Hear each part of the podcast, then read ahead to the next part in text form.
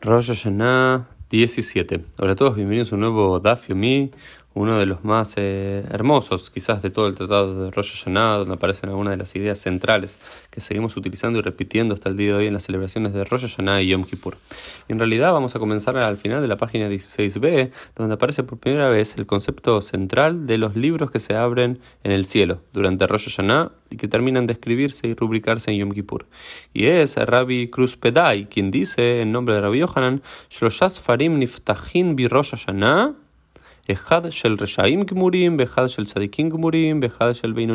Tres libros se abren en el cielo durante Rosh Hashanah, uno de los completamente malvados, otro de los completamente justos y otro de los que están en el medio, los Beinonim. Y dice que los completamente justos, es decir, aquellas personas que no cometieron ni un error durante todo el año, directamente son inscriptos para la vida, leal Tarlahaim. Mientras que lo completamente malvado, leal la mitad inmediatamente son eh, rubricados en que van a morir en el año que va a comenzar. Los Beinonim, esos los que están en el medio, Tluim, Omdim, Rosh Hashanah, Yom Kippurim. ¿sí? Eh, están eh, pendientes desde Rosh hasta Yom Kippur, y si son meritorios serán escritos para la vida, y si no son meritorios serán inscritos para la muerte. ¿no? Entonces, como este concepto general de los libros que se abren en el cielo, el libro de la vida, en realidad son tres libros, su fuente talmúdica está aquí. Y luego pasamos ya a la página 17 eh, a y comienza hablándonos de varias cuestiones generales, en particular del din de eh, los malvados en el Geinom, en el infierno, algo así como el infierno en el judaísmo, y dice ese Yordim la Geinom, digamos, los malvados dentro del pueblo israelí de las naciones, judíos como no judíos por igual, cuando mueren descienden al Geinom y son juzgados así durante 12 meses y luego de 12 meses su cuerpo se termina de destruir y su alma es quemada y el Ruach, la parte más espiritual del alma, kapot Luego vuelan y se dispersan abajo de los pies de los completamente justos en el paraíso. Es decir, la idea del Geinom, del infierno en el judaísmo, más una suerte de purgatorio, que hasta 12 meses, nos dice aquí la Guimara, los malvados descienden al infierno, sus cuerpos son terminados de eh, ser destruidos, ser de, eh, digamos,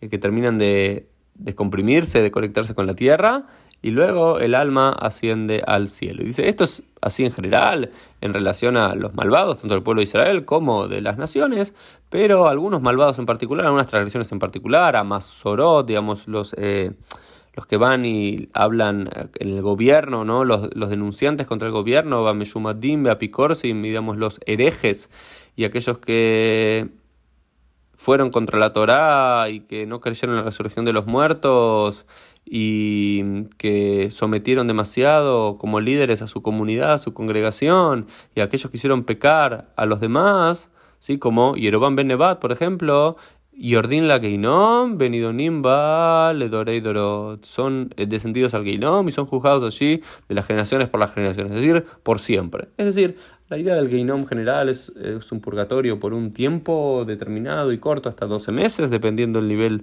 de transgresión que uno eh, cometió en vida, y luego ya ascienden al cielo. Pero hay ciertas transgresiones, ciertos transgresores que eh, van hasta el infinito y se quedan allí en el infierno, ¿no es cierto? Eh, otra de las cosas que nos explica aquí la Gemara es el, el, origen de las Midot, de los trece principios de misericordia. Y dice así la Gemara, Kolam Avir al Midotab, al Kolpesh Av. Dice, todo aquel que eh, sabe perdonar a quien lo transgredió, ¿sí? todas sus transgresiones son eliminadas, son anuladas. Es decir, aquel que sabe perdonar, se le es perdonado a aquella persona, ¿no? Eh, y allí sí vemos aquí lo central. Y dice así, ya estamos en la página 17b. Dice, Vayavor Hashem al Panab Y Dios pasó delante de Moshe y dijo, Dijo Rabbi Yohanan, Ilma le mikra katub y efshar hombro. Si este versículo no hubiese sido escrito, sería imposible de decirlo. Es decir, es tan radical lo que viene a decir que si no estuviese escrito en la Torah, no podremos atrever a decir semejante idea. Y dice, Melamed nos enseña, Tefa Katosh que el propio Santo Bendito sea se, se, se, puso un manto con un talit y se puso como si fuese un oficiante, un un Sheliach Tzibur, un Hazán, frente a la congregación, verá lo le Moshe Seder Tefila, y le mostró a Moshe el Seder Tefila cómo hay que orar. Y dice amarlo y le dijo, Kolsman Israel Jotim y Azul Fanav desde todo el tiempo que el pueblo de Israel peque, vos, Moshe, enseñad al pueblo de Israel que tiene que hacer esto frente a mí. Venimos, Gelaim, y yo los voy a perdonar. Y dice, Hashem, Hashem, ¿no? Recordamos todos los 13 principios de Israel. אדוני, אדוני, אל רחום בחונון, ערך אפיים ברב חסד באמת, נוצר חסד אלפים, נוסע בום בפשע וחטא Feya, Vejate, entonces hay en total estos 13 principios de eh, misericordia, pero hay toda una discusión cuáles son exactamente, cómo se dividen. ¿no? El Razak es diferente al Rambam, y el Raj es diferente a Gauto Safot, y Rabbeinu Bejaye, y a Barbanel, y el Zohar, el Maharil, Sefer Hasidim. Cada uno pone los 13 principios de forma diferente, conectándose con otra de las palabras de ese famoso pasuk. Pero dice di, Hashem Hashem, ani u kodem shihate adam, ani u leachar shihate adam, Dice, yo soy aquel que estaba con el hombre antes de que peque y yo soy aquel que estará con el hombre luego de que eh, peque, pero vuelva en Teshuvah en arrepentimiento, ¿no? Eh, y bueno, luego hay muchas expresiones muy muy bonitas en relación al poder de la Teshuvah, como por ejemplo una de Rabbi Yohanan que decía Gdolat Teshuvah Shemekarat ¿sí? Grande es la Teshuvah porque elimina las, los decretos que le habían sido impuestos al ser humano. ¿no? Esto fue un poquito el Dafim del día. Nos vemos Dios mediante en el día de mañana. Rosh Hashanah 18. Hola a todos, bienvenidos a un nuevo Daf en el cual vamos a encontrar la tercera Mishnah de nuestro tratado, en el cual nos habla de los Shluchim. ¿Quiénes son los Shluchim? Los enviados. ¿Los enviados de quién? Del Beit Din, del gran Sanedrín que estaba en Jerusalén em, en su momento, que dice que durante seis meses del año los shluchim salen para eh, avisar el inicio de un mes donde va a caer una festividad importante y salían para que en todo el pueblo de Israel decreten que es el comienzo de la festividad. ¿Por qué? Porque recordamos que en la antigüedad los meses no eran decretados por un calendario astronómico, sino por eh, el avistamiento de la luna nueva y cuando se avistaba la luna nueva llegaban eh, los testigos al templo de Jerusalén, se anunciaba eso y luego el templo de Jerusalén mandaba emisarios, estos shluchim, a todas las ciudades de la tierra de Israel y la, la cercana diáspora para avisar el inicio de importantes meses del año. Entonces decía que sobre Nisan salen para anunciar Pesach y sobre Av para anunciar eh, el Tisha B'Av, el ayuno del 9 de Av, y en Elul para avisar Rosh Hashanah, comenzaba el primero de Tishrei, y el primero de Tishrei también salían para avisar las Moadot, tanto Yom Kippur como Sukkot, en Kislev por Hanukkah y en Adar por Purim. Es decir, eran los, los, seis meses del año donde caían diferentes eh, festividades importantes. Lo primero que nos dice la Gemara es, dice, Bel, Lipku, Nami, Atamus, Betebet dice, pero también deberían salir para los meses de Tamus y de Tebet. ¿Por qué? Porque en los meses de Tammuz y en Tebet también hay otras dos de los cuatro ayunos. Hay un ayuno que es en el mes de Tishrei, ya habían salido para ese. En el de Av ya se había hablado. Y faltaban dos. Tammuz y Tebet. ¿Por qué? Porque se habla, el profeta nos habla de Arbatzomot de cuatro ayunos. ¿Cuáles son estos cuatro ayunos que dice el profeta Seharia?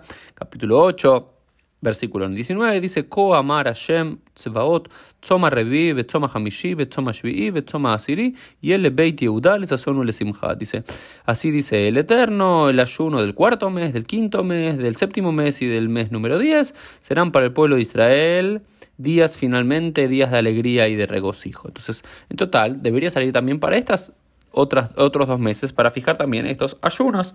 Entonces hay una discusión muy, muy interesante en, la que Mará dice en qué momento estos días son considerados días de ayuno, días de duelo por la destrucción del Templo de Jerusalén, por el exilio de las diásporas, eh, por el asesinato de Gedalia ben Ahikam eh, y por otras tragedias que sucedieron en estas cuatro oportunidades, y en qué momento estos ayunos se convierten en días de alegría. Y dice la Gemara, dice lo siguiente, si hay momentos donde hay shalom, donde hay paz, y ule simcha, van a ser días para alegría. Pero si son momentos donde hay shmat, donde hay persecución para el pueblo de judío, para el pueblo judío son días de ayuno. Entonces, si el pueblo judío lo está pasando muy mal, estos cuatro días son días de ayuno. Si, si hay paz en el mundo, en la tierra de Israel, y el pueblo judío tiene dominio sobre la tierra prometida, serán días de regocijo. Y si no hay una cosa ni la otra, Ratsu mitanin, ratsu ein mitanin. Si quieren pueden ayunar y si quieren no pueden ayunar. Entonces hasta el día de hoy hay toda una discusión en gran parte del mundo eh, judío y más luego de la declaración del Estado de Israel, ¿en qué categoría estamos? ¿Estamos en Shmad, en persecuciones como la Shoah, como un pogrom y demás? eh, o estamos en Shalom, en tiempos de Shalom o en los tiempos del rey David. O ni una ni la otra porque todavía hay actos de antisemitismo en el mundo, pero hay una mucha mejor situación. Bueno, entonces hay como una discusión, pero lo que están seguros es que el único que no debería ser cancelado, seguro, dicen Tisha B'Av, Tisha B'Av, Oil, Botzarot. El único que incluso en los tiempos de paz podría no ser cancelado es Tisha porque es un día donde se duplicaron o quintuplicaron, mejor dicho, las tzarot, eh, las angustias del pueblo de Israel, ¿no? Entonces, bueno, después eh, la quemará nos dice qué fue lo que pasó en cada uno de estos cuatro días para ser transformados en días de duelo, y la mayoría de ellos tienen que ver con el proceso del Galut, de la destrucción del primer templo de Jerusalén y el posterior Galut, eh, y el exilio, pero también se conecta con el segundo templo y con otras tragedias que pasaron a lo largo de la historia del pueblo judío. Esto fue un poquito entonces el Dafio del día, nos vemos Dios mediante en el día de mañana.